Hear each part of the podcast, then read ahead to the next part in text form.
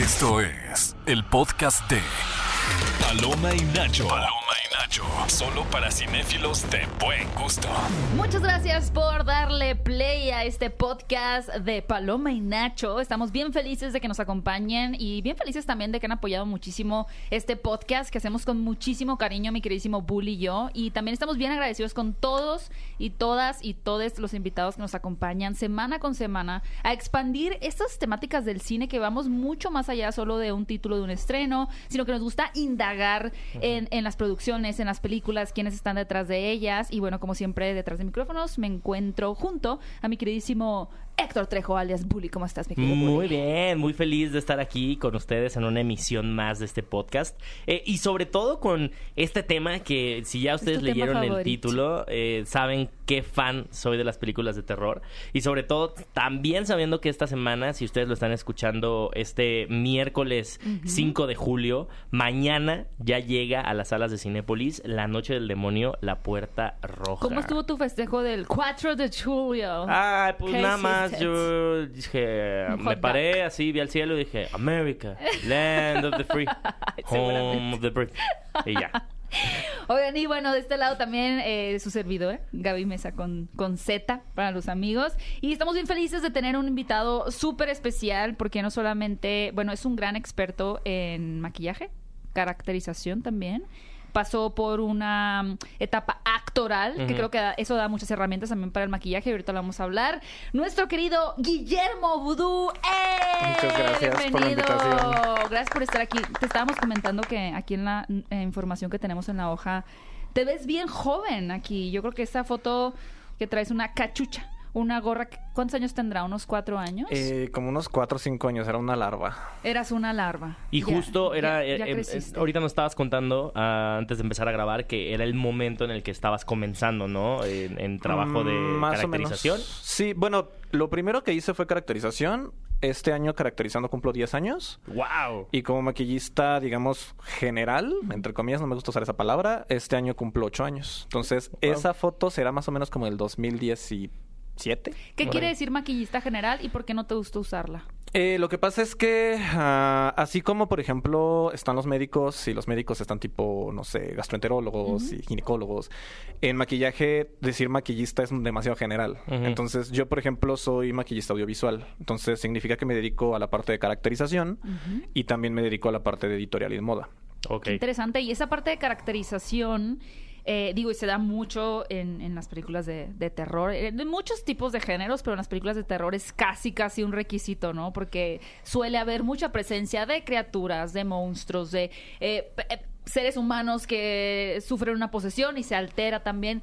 Pero creo que tienes un oficio bien interesante que mucha gente no se imagina cómo llegas a, a ser parte de ese Gracias. departamento, ¿no? Y lo laborioso que es, ¿no? Y o lo sea, laborioso también, que o es. sea, es, el otro día, sí, ya les había comentado que Karen Gillan subió un video hablando de su día de filmación. De Contó Nebula. como tres días de Nebula, ¿no? Sí, justo de Guardianes de la Galaxia. Y lo que me sorprendía es que verdaderamente la relación más cercana que tenía con todo el, el el crew eran con, con, el Pues equipo de equipo caracterización. ahí. Y me acuerdo que cada vez que hacía una caracterización, marcaban, tenían como una tablita porque los iban contando, porque al final eran horas. Claro. Claro. Horas. Sobre todo en, Guillermo, en ¿cómo- largometrajes. Sí, me encantaría que, que le contaras a la, a, a la audiencia de Paloma y Nacho cómo fue justamente tu camino para llegar a, a este oficio. Oigan, y antes de que no- nos cuente, abran su Instagram y mientras están escuchando esto, vayan al Instagram de, de Guillermo, pongan Guillermo Vudú con eh, B, o sea, V-O-O-D-O-O.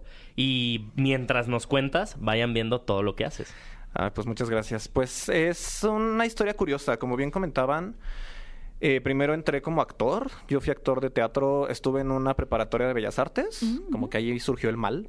De bueno, ahí- desde chiquito surgió el mal, porque ya para que hayas entrado a esa escuela quiere decir que tenías esas inclinaciones artísticas. Exactamente. Bueno, te me hace así como inclinación artística. Sí, es una Me gustaba llamar la sí. atención. Pues lo mismo. Pero bueno, nosotros en- también. exacto. No estaríamos aquí todos. nosotros. Eh, en esta preparatoria estudié eh, justamente teatro y me acuerdo mucho que me dieron una clase de maquillaje teatral con técnicas del año de la canica. O sea, de que pues mi maestra habrá tenido como sesenta y pico años, se- Sí. échenle que por ahí del 2006. space. De agarras la pintura. Casi, y la- casi. O sea, era esto de te preparas la cara con peñafiel. Oh, Se los wow. juro, A ver, a así. ver, o sea, esas son técnicas. old school, ¿no? Entonces de ahí surge, Wow. surge la curiosidad y me acuerdo que la siguiente clase me la salto para irme a investigar más sobre maquillaje porque dije, ¿qué es esto? ¿Te gustó el Peñafiel? Me encantó. Hizo un efecto. En efecto. Se fue a la fábrica. Exacto. Y dijo, salí, es que, ¿cuántos litros se gastan salí en de la esto? tiendita de la esquina así como de me da un agua mineral. Oye, pero ¿para qué era la Peñafiel? Sí me dio curiosidad. Para cerrar los poros. O sea, para quitar los poros dilatados. Ok. Oh. Y sí funciona, pero bueno, es un, es un truco del año de la canica. Pero bueno, de ahí estudié formalmente actuación y curiosamente como que me empecé a desencantar un poco del mundo del... del- Básicamente yo hacía teatro y no me encantaba tanto, entonces existía la espinita de la caracterización, sobre todo de la caracterización porque yo empecé como autodidacta. Entonces, eh, donde yo estudié actuación, que es una escuela que ya ni existe, eh, estaba a la par la carrera de cine. Entonces me invitó, o sea, como que alguien medio se enteró que yo ahí medio le sabía los efectos con látex. Entonces, tipo en los cine minutos es de, hay una cortada. Ah, díganle a él, él medio sabe. Él sabe hacer heridas. Esa va a ser cortada. Ah, sí. exacto. Entonces ahí iba yo con mi látex. y- Él es el de la sangre. Ajá, exacto. Pero a ver, ¿puedo regresar un poquito? Claro. Porque dices que eres auto- autodidacta. Ujú. Eh, tenías estas clases de maquillaje donde tu maestra los hacía ponerse agua gasificada en la cara. exacto. Pero tiene que haber habido en tu vida una, una caracterización que te gustara y que te Impactara. sembrara la semilla de cómo se hace esto y cómo empezaste tu auto. Sí, es que, híjole, como también como juventud. Ujú. Eh, yo era como muy sensible a los temas visuales, siempre he sido muy visual, entonces desde chavito me gustaban mucho las películas de terror. Claro. Y mi hermano mayor, eh, una de las cosas que más recuerdo yo estando chavito es que me enseñó a ver películas de terror. Entonces con él me desvelaba viendo miles de películas de terror. Mi hermana le subía, entonces a mí se me hacía como muy curioso. Y de ahí un poquito, pero yo, yo empecé ni siquiera por tanto por el terror, sino por temas tipo Depredador o Ah, claro. Terminator. Alien. Exacto. Entonces de ahí me empezó a surgir como la... El sci-fi. Exacto, el sci-fi, pero sci-fi como de terror. De ahí entró al terror como tal. Y curiosamente, de mis sagas favoritas de terror contemporáneas es Insidious. Mm. Por muchas razones. Entonces, de ahí surge como, como la curiosidad. Les decía, yo termino la carrera de, de actuación, pero a la par como que ya no quería yo ser actor. Entonces, se me da el chance de estudiarlo entre comillas formalmente. Y como bien comentaba Bully, empecé tomando unos cursitos introductorios en el CCC, que fueron como digamos mi- la primer como chispa que generó el incendio, porque literalmente yo así veo mi carrera. O sea, yo tomé un salto de fe de decir, voy a descansar tantito de la actuación a ver qué pasa, y mi a ver qué pasa ya me duró básicamente 10 años. Sigo, bien- sigo pasando. Sigo pasando. Y sí fue como un incendio forestal, o sea, fue así una llamita y... ¿Recuerdas la primer em, el, el efecto maquillaje un poco inclinado más a esta caracterización que hiciste? ¿Cuántos años tenías? Viene acompañado de una historia muy graciosa. Me encanta. Eh, yo creo que tenía como 17, 18 años. Todavía era actor. Y venía un Halloween. Entonces yo le dije a mi hermana, mi hermana es mi segundona en todo. O sea, en todo, todo lo que hago me apoya. Entonces mi hermana mayor. Entonces me dijo, queríamos disfrazarnos, yo quería ser zombie y ella quería ser Terminator. Entonces yo entre... Facilísimo. Que increíble. Terminator, lo clásico. Lo hacemos ahorita en la tarde, ¿no? Literal fue así porque salí, salí de la escuela y fue como de voy a, voy a la Roma, a una tiendilla que hay en la Roma y dije, pues me compro un látex y con eso. Y maquillajes que ¿Cómo me robaba de esta mi tienda? mamá. Arty City. Tú sí, Ah, sí. Carísimo, bueno. amigos. El lumen de los... El, el lumen. el lumen, el ya después me enteré de la Plaza del Artesano de los Maquillistas, donde hay buenos proveedores. Buen Digo, es buena, pero sí sus precios son un poco altos. Eh, y entonces me acuerdo que el primer efecto, y no me quedó tan mal, fíjate. O sea, haga un disclaimer antes de empezar, porque cuando lo describo es así como de sobrevivieron. Porque lo que hice fue pegar pedacitos de papel aluminio a la cara y rodearlo de látex. Entonces parecía como esta escena donde Schwarzenegger tiene como la cara como ya chipeada de que le están como disparando y tiene Ajá. como pedazos de la... O sea, del cráneo metálico cromado. Y no quedó nada mal. Qué difícil. suena. ¿Viste algún tutorial en YouTube? Pues en- es que yo era mucho de ver tutoriales en YouTube y también me metía mucho a blogs. O sea, me metía como la deep web. Y encontraba los libros digitales, por ejemplo, de Rick Baker o estos como maquillistas, pues, old ¿Quién school. es Rick Baker? quien hizo básicamente todos los efectos de las películas, como tipo El Exorcista. Ajá, el, el- Ajá. Es una leyenda. Tus en leyendas este- del, Del ajá, maquillaje. Dick Smith, todas estas personas. Entonces, Qué interesante. sí, bueno, Dick Smith eh, fue más el de el del Exorcista. Pero bueno, todas estas leyendas, eh, pues old school, originales, ¿sabes? Que ellos no tenían acceso, por ejemplo, a tecnología que actualmente tenemos. Que es un poco, no más sencillo, pero tienes más disposición de materiales. Pero que también una cosa va avanzando con la otra, ¿no? Porque tú dirás, El Exorcista, eh, que, ¿en qué calidad se veía en el cine, no? O sea, ¿en qué definición estaba? Híjole, bueno, eso si es ahora un le tema. dejas hasta la gota de, su, de todo, ¿no? Eso es un tema, porque el HD nos cambió el juego bien cañón a los Justo. maquillistas. Pregúntale a la serie de Luis Miguel. No Uy. sé si la viste. Hay todo un tema ahí que es el- es que de los peores maquillajes y lo, no lo hiciste tú, ¿verdad? No, por favor. Pero, no es, pero es que no, es, es- o sea, es más bien que el- la, la no sinergia entre, entre el Es que maquillaje y la iluminación, aquí. ¿no? Es que exacto. Yo ahí les puedo contar. eh, o- o varias de las de los maquillajes que se hicieron en la serie de Luis Miguel fueron hechos por Pepe Mora, que es un caracterizador español glorioso, que tiene unos trabajos gloriosos. Ha trabajado en series de Mandalorian, Rings of Power, o sea, unas cosas que dices, wow. Wow. Pero justo como dice Bully, a veces no es nada más, ves el maquillaje que no funciona, puede que ni siquiera haya sido el maquillaje.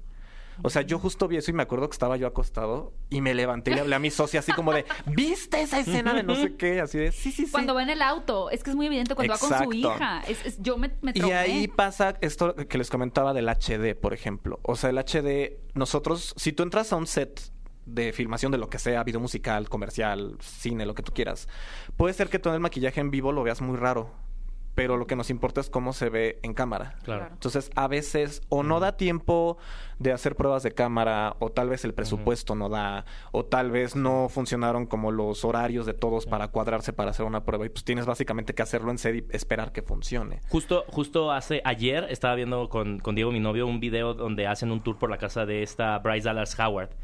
Y ella eh, en su baño, en su tocador para maquillarse, dice, ah, estoy trabajando con estos eh, chicos que hacen justo maquillaje, pero ahora se metieron en el campo de la iluminación y entonces las, la luz que tiene este espejo es justo luz de foro, o sea, como luz que no- me permitiría ver cenital, bla, bla, cómo bla. me veo, Exacto. como si me voy a ver a cámara. Exacto. Entonces, sí, qué fuerte es, es que justo esa sinergia entre esas dos industrias. Y es que es muy chistoso porque justo a partir de lo que dices, eh, hablaba apenas con... Hice apenas un comercial y le, decía a mi socia, es que es muy gracioso porque un- cuando estás estudiando maquillaje y sueñas con estar en el set, ¿no? Maquillar bien pasa a segundo plano. Tienes que saber de tantas cosas que ya el hecho de que puedas hacer bien un prostético o que puedas hacer bien un liner o lo que tú quieras pasa completamente a segundo plano. Porque ya nada más, no es nada más es eso, es en qué circunstancias. Si estábamos bromeando así de, sí, es que tienes que delinear, pero de que deshidratado, insolado, este... Oye, bajo la lluvia. Bajo ¿cómo- la lluvia ¿Cómo se con- maneja eso? Pues fíjate que lo más curioso es que la gente se, se emociona cuando ven algo a prueba de agua. No es tan difícil hacer cosas a prueba de agua. Lo difícil realmente es combatir los aceites naturales del rostro. Mm. Tanto para maquillaje beauty editorial como para un prostético, por ejemplo, ¿no? Y de ahí depende hasta de qué material es el prostético. O sea, imagínate que un actor tiene que estar maquillado. A veces el maquillaje dura 5 horas y sale 5 segundos en escena. O al revés, dura 5 horas y tiene que tenerlo puesto 15 horas. Me, me recuerda mucho a la última película de este mm, eh, Isaac Svan, eh, Mal de Ojo. Mm. Que justo la bruja, en algún momento me tocó verla maquillada. O sea, la volvieron a maquillar para una activación. Yo decía, qué bárbaro. O sea, cuánto Y tuvo que haber estado sentada. y sale en una muy buena porción de la Y película. huele feo. No necesariamente. Bueno, a mí sí me tocó una vez me hicieron zombie y olía feo. Bueno, zombie seguramente No tenía tuvo, yo mucho tuvo que haber sido látex. El látex es el que sí. huele Sí, peorcito. bueno, me hicieron como la... O sea, de esos que te ponen hasta popotes para respirar. Ah, life casting. Ajá. Sí. Oye, y me gusta mucho lo que dijo Bully, ¿no? Digo, al final el cine y el maquillaje tienen una sinergia desde los orígenes, desde los... o sea, pensemos incluso en Chaplin. Ah, no, y- No, o sea, el maquillaje de Chaplin. Y te complemento, la, eh, este efecto de cine, que no me acuerdo qué es, que tú debes de saber, que cambiaba la luz que hacían este ah, de la bruja. bruja, de la bruja. Sí, era un cambio de, de de gelatina en el lente. Que te- era un maquillaje pictórico. Que era una, tipo, una mujer anciana. No me acuerdo bien de la película, pero sé de cuál hablas. Sí, pero de, sí, de las primeras Ajá. películas que filmaron. Y digo, Sí. de, de antes el teatro, ¿no? Que tiene ya Claro, toda un historial es- de maquillaje. exactamente. Y ahora sí, perdón que te interrumpí, pero me acordé con ese efecto. No te preocupes, pero es, es, es bien interesante cómo es indispensable, ¿no? Es parte de intrínseca del cine, el maquillaje.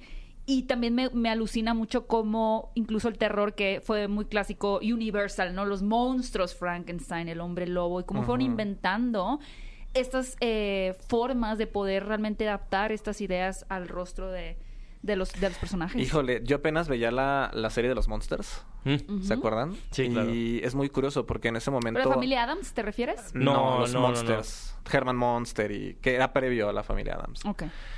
Eh, que, bueno, yo, yo los veía mucho porque le gustaba mucho a mi mamá y a mi papá. Ujú. eh, en blanco y negro, ¿no? Ajá, y pasaba mucho esta cosa de que, por ejemplo, el primer Frankenstein o del hombre elefante, ni siquiera había como desarrollado un látex eh, cosmético. Tenían que usar a veces clara de huevo. Wow. ¿Te imaginas tú el olor en los, en los sets? O sea, con el calor y tal. Pues, o sea, la- y, y de verdad la tecnología en maquillaje ha avanzado de una manera inimaginable. La gente ve ahorita las cosas y dice, claro, casi casi siempre ha existido, ¿no? Obvio. Y no, o ¿y sea, hay sabes cosas qué? que... Y ya si, por ejemplo, vamos a decir eh, un hombre lobo, un Frankenstein, alguna película de Laberinto del Fauno, ¿no? El, fauno. Pero pensemos en Brendan Fraser en La ballena. Uf. O sea, eso es realmente alucinante porque tiene que ser lo más verosímil Fíjate posible. qué curioso que lo digas. En mi campo de trabajo, dentro de los que hacemos caracterización y prostéticos, también existen como subramas. Y yo me dedico a realismo. Mm, wow. Entonces, eh, yo considero que el realismo es de las, como de las ramas más complicadas, porque a veces debes poner algo para que nadie se entere que esté puesto. Entonces, por ejemplo, como bien mencionas de Whale, que, que pues, es algo que se tiene que ver realista, que el actor se tiene que poder mover, tiene que poder expresar pues, todo lo que está haciendo en el performance. Eh, y curiosamente estaba yo como revisando, haciendo mi tarea, revisando, reviendo Insidious, como todas estas películas. Y es muy curioso porque mi efecto favorito es un efecto de todas las películas que tal vez nadie se imagina que Ah, está. en Insidious. ¿Es en alguno ¿Cuál de los En personajes Insidious 2, protagónicos? Ajá. Josh tiene prostético de pómulos para verse Ah, como... sí, sí, sí, sí, sí. Cuando ya está siendo como poseído por, por Es- esta entidad de la, de eh, la de- señora. de Bride in Black. de- ajá, de Bride in Ajá. Black. Empieza, hay ciertas cosas que sí. se le cae un diente, pero justamente eso a mí, yo cuando lo vi dije, no manches que es prostético, y me puse a investigar, dije, claro, digo, todos los demás están súper cool, pero el hecho de poner algo y que la gente ni siquiera lo note, para nosotros es así glorioso, porque significa que hiciste bien tu trabajo. Lo, lo veo un poquito vinculado en la diferencia, por ejemplo, no vamos a poner un hombre lobo a Brendan Fraser o el personaje Insidious, lo que nos contaba un animador Cruz Contreras en cuanto a la animación y los efectos especiales. Él dice, los efectos especiales tienen que estar trabajados de una forma en la que la gente no se dé cuenta que es un efecto especial. Exacto. Entonces aquí de repente deciden poner una máquina de refrescos, anim- Sí. o sea, un efecto especial, nadie tendría que decir, ay, Es qué falsa". rara Sí, se ve sí, esa máquina. Tu trabajo es que no se vea, mientras que en la animación tu trabajo es que la gente diga, qué bonita animación. Exacto. Que resalte la animación. Entonces es un poco parecido. Es ¿no? un poco parecido. También tenemos esta cuestión que, digo, no es que sea más fácil, solamente son técnicas distintas a cuando haces algo de fantasía o algo más monstruoso, curiosamente. Tienes un poquito más de chance de, eh, pues, meter texturas, meter tal vez sangre, ¿no? Estas cosas que a veces, tal vez en algún llamado ya estás podridísimo la hora de 18 y no te quedó tan perfecto, pues mira, échale un poquito de sangre, ¿no? Pero cuando es realismo no tienes de otra. Tienes que Sí. ponerlo perfecto y se tiene que ver igual todas las veces. Entonces, es una, como bien decían, es una chambota Sí. de continuidad, es una chambota de, de muchas cosas que, que, pues cuando a ti te enseñan, en México no existe tal cual la carrera de maquillaje. O sea, tal cual, como, no sé, una licenciatura. Hay ¿no? cursos, ¿no? Hay cursos, hay diplomados en escuelas. Lo que yo sugiero siempre es que más bien busques un maquillista que se dedique a la rama que te guste y pues vea si esa Si persona tiene un da curso. cursos. Y le lleves los cafés y sea su aprendiz. Pues es que yo, yo fui asistente cinco años. Justo por y eso. aprendí como no tienes idea. O sea, en esos cinco años asistiendo a una artista italiana fue que yo dije, wow, o sea, aquí aprendí. No es que en los otros cursos o en las otras escuelas no hubiera aprendido, pero ahí aprendes lo que es de a de veras, ¿no? O La sea, cómo práctica. resolver porque tienes que entregar algo. Entonces es todo un mundo. todo Y un mundo. a, a mí a veces lo, lo que me pasa también es eh, que siento que es una es una rama y es un y, y es un arte que no es muy apreciado porque por ejemplo este año este último año hemos tenido películas con grandes Ujú, efectos de maquillaje visuales o sea lo- lo- enferma de mí o sea, este, este maquillaje que trae esta chica cuando ya trae como las... eh, que le empiezan a salir cosas en la cara, pero lo ves tan natural, o sea, verdaderamente te lo crees, o The Whale, o mismísimo ahorita con, con La Noche del Demonio, que creo que quisieron regresar a lo, a lo, a lo práctico, ¿no? Pero creo que sí hace falta este tipo de conversaciones para, pues, para que se aprecie más, ¿no? Para que cuando veas una película sí te tomes el tiempo para decir qué tal lo hizo el departamento de, de maquillaje, ¿no? Y de, y de, y de efectos Ahí, ahí- visuales. ahí tocaste un tema muy, muy, muy curioso porque yo hablaba, yo soy mega fan del Señor de los Anillos, así mega fan, y hay esta como discusión entre los fans del por qué los orcos de la saga del Hobbit no funcionaron tal cual como funcionaron En la trilogía de Peter en la Jackson. trilogía de Peter Jackson, porque fueron prácticos los de Peter Jackson. Eran Sí. actores maquillados de orcos que iban a la escuela de orcos y les enseñaban a comportarse como orcos. Entonces veías a cada orco distinto. Sí, Sacaste esas- de... e- O sea, sacaste seis en orco. Por eso esas películas no les pasa el tiempo encima, porque están hechos con efectos prácticos. Pero una, No era una viejas. cosa que, exacto, Exacto. ¿Qué Y- película, además del Señor de los Anillos, tú crees que no le ha pasado el tiempo encima en cuanto a efectos visuales? Regreso a lo mismo. Gremlins, Depredador, la original. Porque hay una cosa que hicieron en las secuelas que, por ejemplo, en Alien vs. Predator, que están como peleando en la lluvia y se ve súper oscuro. Entonces, según, según lo que, lo que. Soy medio geek, entonces me pongo a ver mil cosas al respecto. Que dicen que como no les encantaba la idea de ver a dos personas con un traje práctico peleando, les pusieron lluvia y oscurecieron muchísimo la toma. Pero Como a la tal grado- sirenita, ¿no? Sí, que el dice viejo ve la truco. Es el viejo truco, es el viejo Pero, truco. o sea, a tal punto, oscuro. exacto, y a tal punto que no se ve nada. Entonces, es muy curioso porque esas películas se hicieron casi 15 años después. ¿Y cómo te explicas que la primera, el depredador se ve en la jungla de día en toda su gloria? Y era un efecto práctico. Entonces, yo siento que estas películas, lo que les decía, eh, Depredador, eh, Terminator, estas cosas, o sea, por ejemplo, los efectos del T-1000 en Terminator 2 son prácticos, los hizo Stan Winston. Y tú ves las, los videos de las pruebas cuando se ve así el metal abriéndose, es impresionante porque no era digital, era práctico. Entonces, si ya se hacía así, digo, entiendo que tenemos como ahora la facilidad de hacerlo digital, pero yo siento que, que está el Happy Together que es en medio. O sea, que sí haya un Estamos efecto regresando práctico. a Calabozos y Dragones ¿no? hizo eso. No sé si la viste, pero En tenían Calabozos y Dragones efectos trabajó prácticos Pepe también. Mora, justamente. Mira. Yo, por- yo, yo ando Miguel. así, ando, exacto. Que eso era bien interesante porque sí tenías efectos digitales, pero de pronto tenías este gato gigante que era Sí. un efecto que a mí me contó el productor que el mero día del rodaje de esa película, la persona que iba a estar adentro del gato dijo, no puedo. O sea, está muy ¿De cuál gato? claustrofóbico. El- Hay un gatote No es el que está se- buscando ah, a no. su gatito. Ah, ya, ya sé quién. Y que tuvieron que ese día decirle a alguien, o sea, ¿quién se rifa a meterse en el gato? Pues este personaje, ¿cómo se llamaba? Que es como un cuervo que lo avientan de la Jonathan. ventana. Ajá, es práctico. Y la Sí. gente no se lo creía. Es que yo lo amo, es mi chiste favorito de Sí, toda la está muy película. chistoso. Pues fue práctico. Fue, fue, fue un efecto práctico donde... Y eso donde da risa, tocó ver. incluso da más risa. Que si fuera porque- digital. que si fuera digital. Que lo sientes Claro. ahí, sabes que está en la habitación. Eh, eh, ¿Han escuchado este término del Uncanny Valley? Sí. Sí, el- eh, sí. Pues Eh, que justo- eso pasó ahorita con Flash un poquito, ¿eh? No, bueno, sé, no sé si la viste. Yo iba, yo iba a relacionar lo de Flash con dos cosas. La primera es el final de Harry Potter, cuando los vemos envejecidos. Ah, el Uncanny Valley del envejecimiento. Ahí hay un Uncanny Valley eh, muy feo, que ¿Cómo es como... se dice en español? El Eh, Valle... Valle... Incómodo, ¿no? Valle. No, no, no. Eh, algo así. Ay, Ahorita nos Lo acordamos. he dicho muchas veces últimamente y se me olvidó. Sí, Pues ¿no? O sea, este, este efecto, ¿no? Pero, por ejemplo, algo que me contrasta mucho es tener un director como Andy Muchetti, que acaba de hacer It, y que para mí Mm. el maquillaje de Pennywise es extraordinario, y que sí logra hacer una sinergia entre lo que tendría que haber sido CGI y no, que, bueno, sí le debato en ciertos puntos Yo porque también. me hubiera gustado que más cosas de It hubieran sido prácticas, pero ahora tienes estos bebés que dan ¿Qué pesadillas. Pues como Renesme. ¿Se acuerdan Ren- Renesme? Creo que Renesme es más bella que los bebés de Flash. Sí, ¿eh? Me, atrevo a decir. tiene lo El problema es que Renesme era una sola.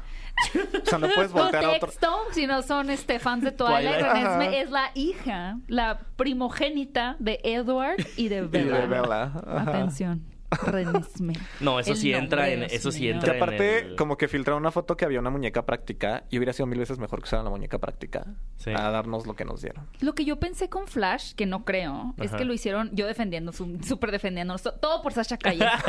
Pero siento que lo hicieron verse feo para que no existiera ni la más mínima duda de que no usaron Un bebés bebé. reales. Ah, claro, porque si hubiera Bueno, es salido otro gente tema, a decir... claro. Sí. O sea, porque ha habido, no sé si saben, pero estas películas donde han demandado gente porque piensan que utilizaron los Animales. cadáveres reales o animales reales y tienen que salir así el equipo Sí. de decir, no era falso. Sí, es- yo llegué a pensar que esa era la No sé si han visto Green. Inferno, ¿Mm? No. que es una película de gore, Sí. body horror así en toda su gloria y que tuvo problemas porque pues se veía demasiado real. Y la gente sí pensaba, o sea, sí, Ajá, fue- sí, sí o hubo sea, una de que- polémica de, oigan, este director ya se pasó de la raya porque filmó cosas reales. Y era como, no. sí Y no era real. No, todo era práctico. A Terrifier yo no la he visto. ¿Tú la viste? Sí, claro. Eh, ¿Qué tal están los efectos en esa película? Ay, pues es que es glorioso. O Sí, sea, es que es muy práctico, es- es- es casi todo igual práctico. que bueno, la última de Evil Dead no lo sé. Tiene ahí temas. Me encanta la última de Evil Dead. Es buenísimo. Sí, claro, pero bueno, mi referencia es la original.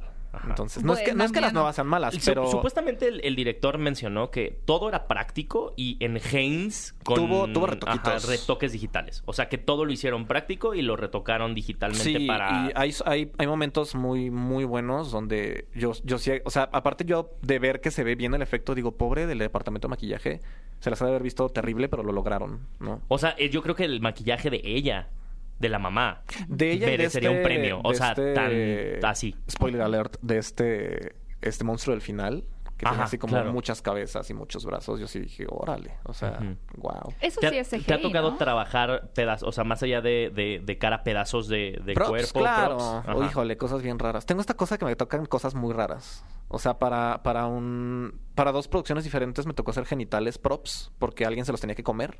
Ah, Me uh, encanta esa historia. ¿Nos puedes gran. contar un poquito más al respecto? ¿Puedes, puedes explayar acerca de esa Amigos de edición, hagan un TikTok de estos genitales props, por favor. Eh, para un video musical que se llama Aluca me tocó hacer eh, la historia básicamente va de un socubo que es un demonio femenino que mata hombres para hacerse bella. Man. Exacto. Ajá. Y entonces eh, todo sucedía como en un estacionamiento donde ella secuestra a una persona, eh, ya viene medio golpeado, lo amarra, bueno, quita a su víctima pasada, lo amarra, eh, empieza a bailar, eh, le corta el pene, se lo come y se transforma en el demonio. Ok. Entonces, es un ritual. Ajá. Fue- de, de hecho, es, o sea, estuvo increíble. Nos- me tocó trabajar con una bailarina, Elena, pero brutal. O sea, que ahí es cuando entiendes que es un todo. O sea, el maquillaje podría haber estado bueno, pero ella tenía unas cosas corporales así impresionantes. Y pues ahí el desafío fue hacer un pene, bueno, varios, que pudieran cortar, que aparte de que pudieran cortar, le saliera sangre. Entonces tenía una manguera por adentro y aparte ella se lo pudiera comer. Se lo pudiera tragar. Ajá. Entonces hubo que ¿Cuántos buscar... penes se tuvo que comer?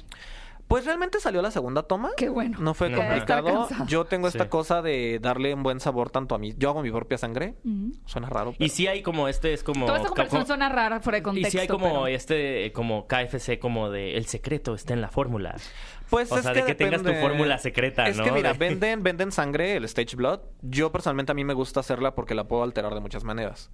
Entonces esa vez tenía que ser lo suficientemente líquida para pasar por la manguera, pero aparte ya se la podía tener que tomar. Y que no Eh, supiera asqueroso. Exacto, esa vez si mal no recuerdo la hice de menta, algo así. Y el prop del pene era de gelatin, que básicamente es, es un degradado de grenetina. Es como una gomita gigante, Mm. con pelo. sí, además. Este... Que ahí, eso sí, como, o sea, el pelo que es, es... Pues puedes usar varias cosas. Desde pelo humano hay una cosa que usamos mucho en caracterización que se llama crepé, que es lana, que se utiliza para hacer posticería, básicamente bigotes o así. Pues extensiones. Esa vez recuerdo que usé crepé por el- la textura que es de vello púbico. Y quedó muy bien. Pero sinceramente, tragarte dos de esos no suena agradable. No, porque afortunadamente no, o sea, no se tenía que comer de que todo. O sea, Ah. lo Ah, mochaba a la mordida, mitad, ajá. o sea, lo mochaba con un cuchillo a la mitad de estos de carnicero y se comía un pedazo. Ah, bueno. Wow. Yo pensé que todo, Todo, todo tranquilo. Padrísimo. todo- Un lunes por la mañana. ¿Y hay moldes para eso? Yo los hago. O sea, una parte importante de ser caracterizador. Bueno, cuando ya se trabaja en equipos muy grandes o en estudios grandes, yo fundé mi estudio formalmente hace dos años con mi Felicidades. ¿Cómo se llama? Gracias. Estudio Escarlata. Eso. Eh, pero bueno, cuando son equipos muy grandes, pues ya existen, por ejemplo, escultores, molderos y estas cosas. Ahorita nosotros somos un crew chiquito, pues nosotros hacemos de todo. Y tuve la fortuna de que quien me formó es escultora. Entonces, La italiana. Ajá, Francesca de la Veneta, que fue mi mentora. Y con ella, pues aprendí mucho de escultura. Entonces, esa vez, por ejemplo, el pene, yo esculpí el pene pues, desde cero y Wow. nosotros esculpimos los prostéticos. O sea, muchos estudios usan prostéticos comprados, que no es que esté mal. Sí. Nosotros preferimos esculpirlos porque ya sabemos cómo trabajamos nosotros, ¿no?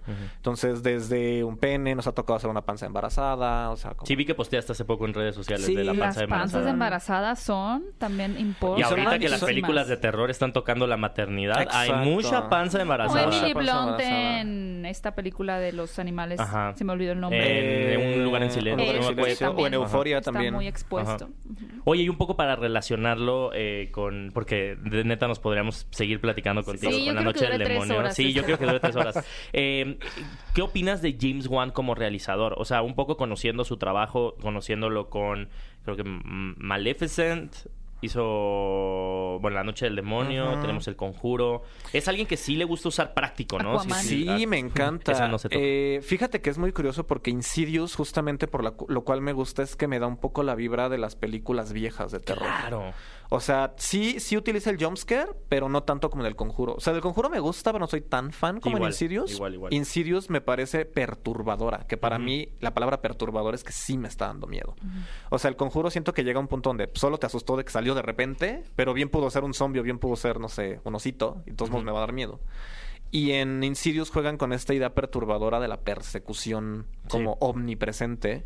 A mí me parece genial. O sea, las atmósferas que crea, la manera en la cual generan los efectos, yo soy muy fan. Que, que a mí me parece muy destacable este tema de el más allá, que justo James Wan lo pinta azul. ¿no? Que justo le da esta- estas luces azules, entonces juega con los azules y los rojos y qué tan compli o sea, qué tanto te facilita a ti o te complica tu chamba, por así decirlo. Híjole, es que eso es muy inteligente. Porque nuestro demonio protagonista, que es Lipstick Face, Ajá. Pues por teoría del color resalta tanto por eso. Y cuando entran a la, a la guarida en la primera, que entran a la guarida del todo es de este rojo como casi neón, Claro. que claro que te salta a la vista después de que ves esta atmósfera como verdosa azulada, ¿no? Entonces yo creo que lo logra genial. El cómo presenta, por ejemplo, a cada personaje de The Further, o sea, cada uno es diferente y cada uno tiene Ajá. como, como una... Ajá. Exactamente, y tiene una personalidad y es un carácter muy específico, ¿no? Cosa que pienso que en el conjuro se pierde un poco más. Porque básicamente es como de fantasma, fantasma, fantasma. Ajá. Es como poseído, la idea poseído, más, poseído. Más genérica. más agringada que tenemos de los fantasmas, ¿no? O sea, que es como, oh, la, eh, La monja. monja, Exacto. la, La muñeca, muñeca. diabólica. Me encanta ese. Y aquí es como, o sea, a mí lo que me gusta de Insidious es eso, es como no tenemos un background de dónde vienen, no tenemos un bagaje de y dónde cosa viene que, cada, que a mí cada me demonio. parece brillante es, esta, es este tema de que juegan con la idea de no, no, no, lo que está embrujado es la casa y te vas, no, no, no, no, el que está embrujado eres tú. Me esa frase que dicen en la primera me... Sí. me- me- Y Sí, que, aparte, y que aparte es algo Sí. que ni siquiera controlan, porque es como del niño se cayó y ya no se es fue. la casa, eres tú. Ajá, de que ni siquiera es de que un día te puedes dormir y ya te fuiste. Sí. Eso a mí se me hace genial. Y digo, ahora, ahora eh, creo que es emocionante ver que hicieron un cambio al, al demonio rojo. O sea, no es spoiler, salen los trailers. El- el, eh, Ahora sí que el, el demonio rojo ya no es tan rojo, se va a los tintes como más oscuros. Entonces va a ser muy interesante ver esta película que ya justo les decimos. O sea, si ustedes están escuchando después del miércoles 5 de julio, ya está en las salas de Cinépolis para que se lancen a ver. Es la primera película que también dirige Patrick Wilson. Entonces creo que ahí hay algo interesante. Eh. ¿Qué tanto, o sea, por- para cerrar, me encantaría preguntarte, ¿qué tanto el director tiene injerencia en los efectos Híjole, prácticos? todo. O sea, a mí me ha tocado trabajar con todo tipo de directores, directores que están muy involucrados y que se meten así con todas las manos. Y esta cosa de jerarquía de que casi casi ni saben tu nombre, ¿no? Yo, yo por lo que veo de las películas siento que, o sea, los directores están metidísimos, confían ya en el equipo, que eso es muy valioso, y el equipo conoce el material, ¿no? Entonces ya generas un discurso y un lenguaje a partir de, del guion y generas una propuesta que ya tiene una estética específica, ¿no? Entonces, digo, seguramente habrá alteraciones, negociaciones de yo quiero hacerlo así, yo quiero hacerlo así, pero finalmente se nota que el equipo ya conoce pues el material. Oye, ¿y algún proyecto que, ahorita para ir cerrando, algún proyecto que hayas trabajado, que nos puedas decir? No que venga, pero a lo mejor que podamos ver que hayas hecho de, de tu trabajo. Ay, híjole, es que lo último que hice fueron videos musicales. ¿Ese podemos ver el que mencionaste en ¿Cuál? YouTube? Ah, Luca, sí, ese es viejo, tiene como cuatro años. Mm. Bueno, En eso el viejo. Bueno, pero bueno, en de términos de atrás. chamba, en el último que estuve que hice efectos especiales fue eh, Borderline de Top Law. Ah, Borderline. Ajá, estuve en ese y bueno, viene, pues he, estado haciendo mucho, mucho comercial, pero que puedan ver chamba ahí. Es que les digo que hago mucho video musical, eh, hago mucho cine de terror independiente, entonces eh, si quieren buscar está Explícito o Conejo de Valeria Jiménez, donde hice básicamente todo. Este, a Luca, estuve también en Anima, entonces son, yo le hago mucho al cine independiente. Afortunadamente nos han proyectado en muy bonitos festivales. Y ahorita viene, pues he estado en varios comerciales últimamente. excelente. Genial. Pues bueno, mi querido Bule ya dijo tu redes al principio, pero ¿cómo te pueden encontrar en redes sociales? Eh, la que más uso es Instagram, también me encuentran en TikTok, pero básicamente resubo lo que subo a Instagram. Y en así Instagram es, estoy, estoy como Guillermo Vudú, W-O-D-W. Y básicamente lo que hago con Instagram es compartir un poquito del día a día como maquillista y como caracterizador. Entonces siempre estoy de que aquí en el set. O, aquí, o sea, Un día conmigo. un día conmigo muriéndome con el catering. Oye, Memo, antes de Get que, ready de with que me, nos... sangre. Get ready with me, Ajá. ¿Cuál ha sido una de las criaturas, maquillaje, eh, realista, no realista, mágico, fantástico, lo que tú quieras, que más te ha impactado? ¿Mías o de...? Tuya. No, sí, tuya. Ajá. Ah, O sea, que Aparte tú de no. Terminator. Hay dos, hay dos específicas que, bueno, tres. Ah. Eh, lo de la panza embarazada que les digo que era una chambota y fue, fue una historia muy graciosa, pero al final salimos como muy triunfantes. Este, era mi primer proyecto como jefe, entonces estaba yo así como, ah, pero bueno, se logró. Eh, el segundo hice para un video musical que se llama El Muerto al Hoyo, un alien, pero fue una historia muy graciosa porque tenían, me habían propuesto una imagen de un alien y el equipo no me conocía mucho, entonces fue así como de, ¿lo logrará? y entonces llegué y fue como, tengan, ahí está. Quedó mejor. Wow. Entonces, o sea, y aparte fue un rodaje, pues muy caótico por parte de la organización de la producción, pero me encantó cómo quedó al final el monito azul. Y me pasó también para un comercial eh, de una marca de cereales. Que me preguntaron en set que yo qué estaba haciendo ahí. Ah, Porque nadie, nadie se dio cuenta que el actor tenía un prostético de nariz. Entonces me decían como de maquillaje, pero es que ella es la maquillista. Y yo, ajá, yo soy el de prostético. ¿Cuál prostético? Y yo, wow. Genial. Ajá, Hice bien mi trabajo. Exactamente, yo así como... Oye, y de la historia del, o sea, del cine, televisión, algo que también te haya impresionado, o sea, de lo más que te haya impresionado. ¿De mis películas favoritas? Sí. Bueno, mi película favorita a- de terror se llama Incident in a Ghostland, que es una coproducción francesa gringa y tiene una de mis escenas favoritas en cuanto a prostéticos se refiere. Es una película muy violenta. eh, no lo describiría yo como body horror, es un thriller eh, tirándole horror. Donde básicamente pues un grupo de asesinos secuestran a dos chicas y a su mamá en su propia casa que se acaban de mudar. Eh, tiene que ver un poco con el síndrome de Estocolmo eh, y de cómo una de ellas escapa mentalmente de la situación a partir del trauma. Y tiene una escena brutal donde ella está sumamente golpeada y tenemos un macro de su cara así con los prostéticos como súper hinchada, súper golpeada y uno de los asesinos la está maquillando. Entonces hay una escena que es mi escena favorita donde le escurre una lágrima y entra el pincel y mezcla la lágrima con el rubor Wow. que le está poniendo en la mejilla y se ve así es un mega macro del entonces tanto el performance de la actriz como en la producción todo es así glorioso es mi película favorita de terror Suena que nunca la veré. Suena altamente perturbadora. perturbadorísima Oigan amigos, y también les queríamos contar ya para cerrar este gran podcast que por fin ya están los seis semifinalistas de Club Cinépolis Desafío Dubai y estamos a días de conocer a los finalistas que se van a esta gran ciudad a gozarla rico. Yo estoy bien intrigada, emocionada por ver quién se va a llevar el cine gratis de por vida. Y si ustedes quieren ver quiénes fueron los semifinalistas, vayan al canal de YouTube de Cinépolis para que puedan disfrutar de la semifinal este próximo lunes 10 de julio, porque va a estar además inspirada en la película de Tortugas Ninja. Chido. Mientras tanto, amigos, no se pierdan el capítulo 1, 2 y 3 ya disponibles en YouTube. Porque el último capítulo fue de la noche del demonio, hablando de eso. No se lo pierdan. Club Cinépolis, Desafío Dubai. Mi querido Memo. Te cambié el nombre ahora de Guillermo. Gracias por habernos acompañado aquí en no, Paloma y gracias a ustedes Y Muchísimas gracias. Recuerden que pueden escucharnos en vivo todos Sí los nos sábados. faltó tiempo. Te lo juro que me siento así como de, ajá, tenemos Sí, que despedir, pero no, el- vendrás después. El índice 1.1 gracias. nada más. Te, te volveremos a invitar si quieres 1.0. acompañarnos. 1.0. exacto Oigan, Pero amigos, pues van a seguir, eh, escucharnos también todos los sábados Ajá, en justo. Exa a las 10 de la mañana. Mi querido Bully, ¿cómo te pueden encontrar en tus redes a sociales? mí como arroba Héctor Trejo y a ti, Gaby. Y a mí como arroba Gaby Mesa. Y no olviden seguir todas las redes de Cinepolis en Twitter, Instagram, TikTok y en su canal de YouTube para que vean Club Cinepolis Desafío Dubai. Nos escuchamos en el próximo podcast de Paloma y Nacho. Yeah. Esto fue el podcast de Paloma y Nacho. Paloma y Nacho. Reseñas, recomendaciones, entrevistas y opiniones. Paloma y Nacho. Solo para cinéfilos de buen gusto.